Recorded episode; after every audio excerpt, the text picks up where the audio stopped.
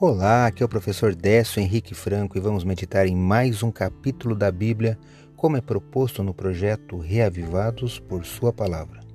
Hoje eu te convido para conhecer o capítulo 30 do livro de Gênesis.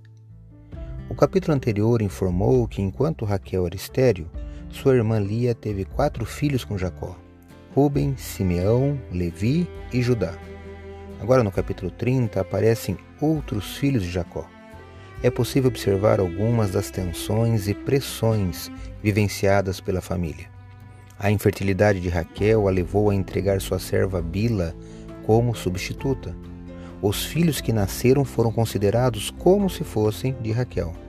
Eram os filhos Dan e Naphtali. Depois Lia ofereceu a sua serva Zilpa como substituta, que deu à luz a dois filhos, Gade e Azer.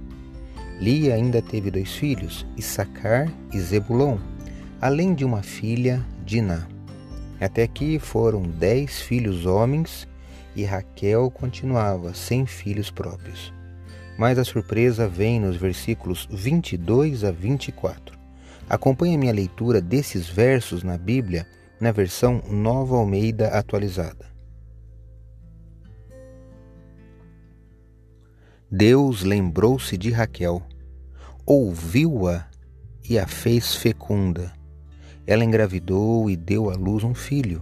Então disse: Deus tirou de mim o meu vexame. E deu ao filho o nome de José, dizendo: Que o Senhor me dê ainda outro filho. Gênesis capítulo 30, versículos 22 a 24. Na sequência da leitura, veja que Labão faz um pacto com Jacó e na parte final é informado que Jacó se tornou muito rico e próspero, pois o Senhor Deus estava com ele. Mas me permita refletir nos versos que li agora sobre a gravidez de Raquel. O texto diz que Deus se lembrou de Raquel. Já vimos isso em outros textos da Bíblia, que quando Deus se lembra, as coisas acontecem. Deus tinha um plano para aquela família que depois se tornou uma grande nação.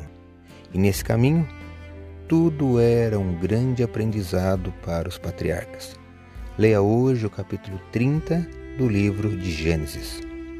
Este foi mais um episódio do podcast Reavivados por Sua Palavra, apresentado por mim, Décio Henrique Franco. A cada dia, um novo capítulo da Bíblia. Participe desse projeto e até o próximo episódio.